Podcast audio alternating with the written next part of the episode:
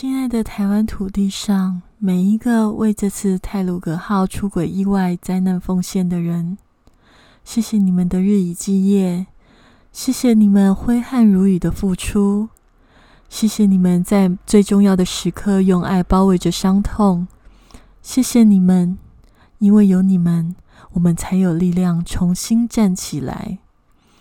台湾这片土地，就是因为有你们。所以总是在历经黑暗后，总能向着阳光走。嘿，你来啦！欢迎收听文案人生九，我是 Jessie 研九。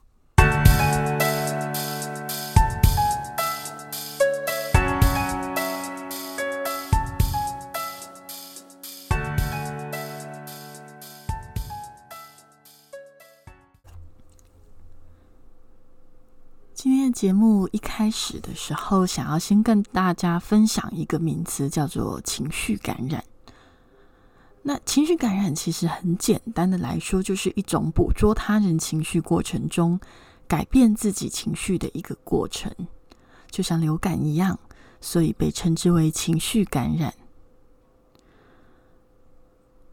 这次的廉价，就是台铁的出轨意外，我想大家包括我自己。都真的感到非常的悲伤。那我觉得悲伤的时候，人就是会觉得懒懒的，提不起精神。其实，我觉得悲伤是可以的，但是如果变成了情绪过劳，那就不好了。因为情绪过劳是一种自我耗损的状态，除了感觉到疲惫之外，更严重的时候会影响你的身体，例如心悸、胸闷或失眠。那我在想，因为其实现在啊，这样的讯息随着灾难的发生之后，一定会有呃一直持续不断的更新讯息，所以我们的情绪一定会被不断的波动，被不断的影响。那随着呃一些真相或者是一些名嘴或名人的发言，我们的情绪也会一直受到很多的冲击，跟思绪有很多的想法。那到底该怎么办？要怎么去做自我防护，去做情绪防疫的这个动作，才会让我们的身体、我们的心灵、我们的生活不要受到太大的影响呢？其实啊，就是我的文案师的工作，比较没有跟大家分享到的是，其实我的工作啊，常常是需要感知客人的情绪的。为什么要感知客人的情绪？因为客户啊，他的想法其实很多时候讲归讲，其实情绪是非语言的重要讯息。同样一句话，不同的口气、不同的表情，它代表的可能都是不一样的意思。所以，其实一个文字工作者，甚至就像我这样子文案师的工作，其实如果是一个情绪敏感的人，往往有呃，在沟通上会更加的有效。然后也会更容易让你的客户觉得你是一个善解人善解人意的人。只是说，呃，当然也会有代价嘛。代价就是你会非常的疲惫。那尤其是对一个高敏感的文案师来说，我好像第一次讲吧。我在高敏感的测试中啊，其实我的高敏感指数的标准，应该是说我高敏感指数的那个分数是标准的两倍以上。那其实，所以简单来讲，我是一个情绪非常敏感的体质。那在工作初期，我也会因为这样子，常常感到莫名的疲惫。那当然不止工作，我常常在接触到许多的新闻事件、人际关系相处的时候，那个疲惫感都是非常巨大，而且身边的人都没有办法理解我为什么这么累。所以我还被嫌弃过，哎，你太容易累了。那所以。我在很早的时候开始，我就持续的研究到底要怎么去避免情绪感染的情绪防疫的各种技巧。那后来呢，透过了自我觉察啊，还有调整生活跟一些工具的使用，那我就慢慢的懂得要如何的去有意识的放掉其他人的情绪，提高情绪免疫力，回归自我中心的平静。我想这一集就分享。我的过去的这段日子里，我自己的情绪防疫经验，希望帮助听众们度过这段时间的情绪低点。我的情绪防疫对策总共有十一个，嗯，这十一个守则呢，我就依序跟大家介绍。第一个守则，我觉得也是最重要的守则，就是你要远离关注的对象，并保持安全距离。那意思呢，就是说要有意识的，不要重复阅读相同事件的资讯。例如，我在完成初稿，就是我的稿件的一开始的那个最初原始的版本之后。我会逼自己远离相关的资讯一段时间，因为在这个时候啊，你会很容易一直想、一直想，甚至钻牛角尖的思考。那为了铺陈你的文字能量，所以你在写作的时候已经耗费了大量的情绪投注在创作上。那如果你在写完初稿交出去，然后中间的那个空窗期你不节制一点的话，真的会容易造成情绪过劳。所以我就开始有觉察的保持距离。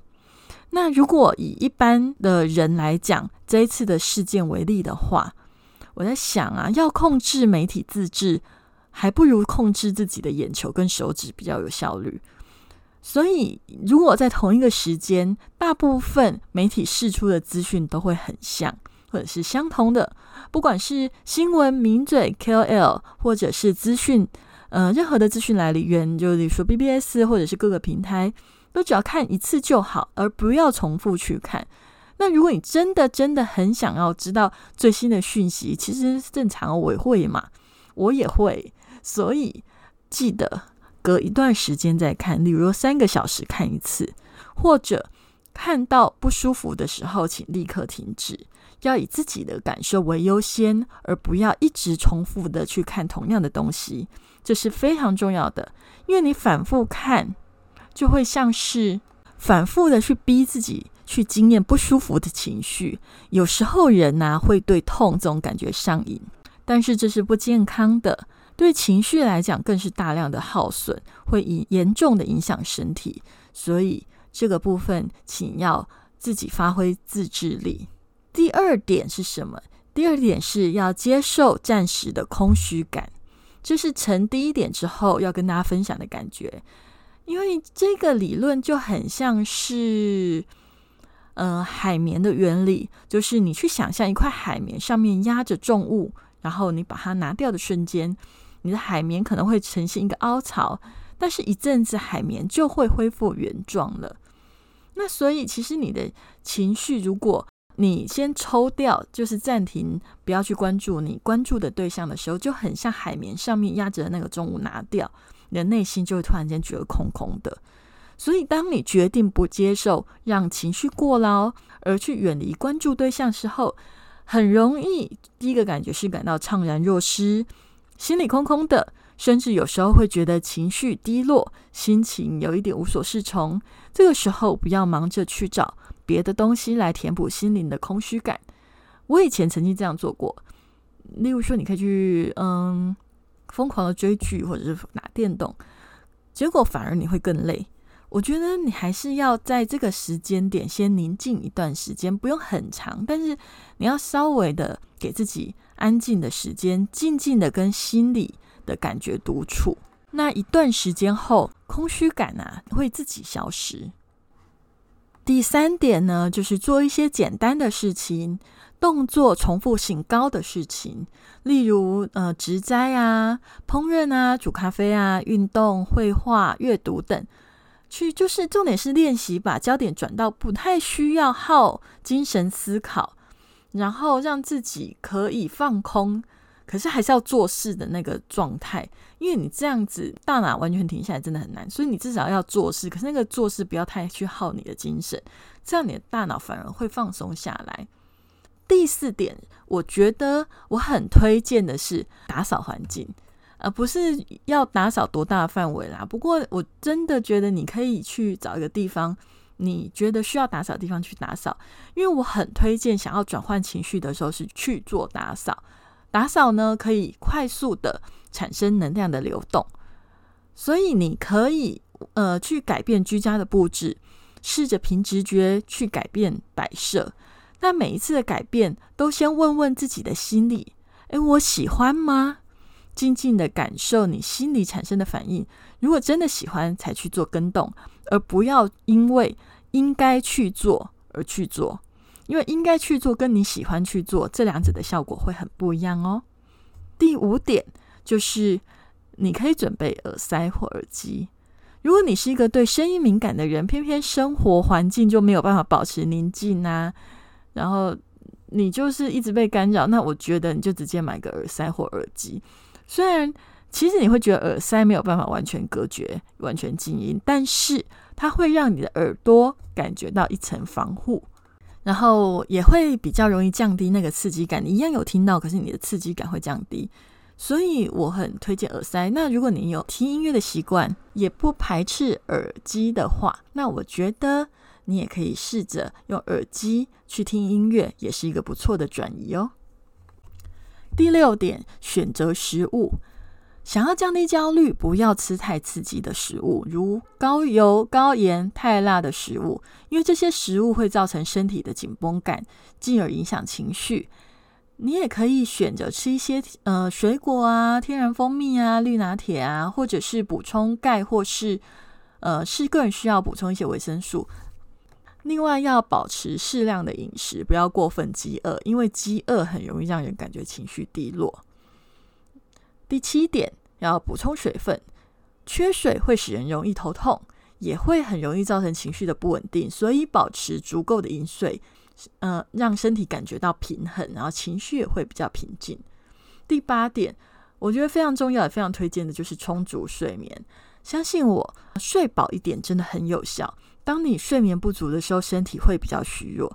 当你感觉虚弱，当然身体的安全感会不足嘛。安全感不足，就容易往负面的去想，情绪也容易失控。那当你有充足的睡眠，感觉到身体能量饱满。能量饱满的时候，自然就会觉得比较有安全感。安全感一好，情绪状态也会比较好。所以，如果真的呃，你常常就是都睡眠不足足的话，那我觉得，如果你情绪不是状态不是那么好的话，试着早一点睡，不要熬夜，不要追剧，就是放多一点时间让自己想办法睡饱一点，这也是一个蛮好的帮助。第九是远离赖。或各种通讯软体，我这里要分享一句话，就是余欲只能自己给自己。也就是说，呃，如果你觉得你的情绪啊，就是在满水位那种快炸开的状态，那我真的觉得通讯软体是很容易的引爆点。我们不安的时候，很容易会不断的想划讯息，找回主控权。其实这是一种代偿作用。代偿作用指的就是因为你得不到某种东西，所以就容想要去找容易。得到的去补偿，那这件事情你没有办法得到真正要的安全感，反反而很容易引发情绪爆炸，所以远离赖或通讯软体。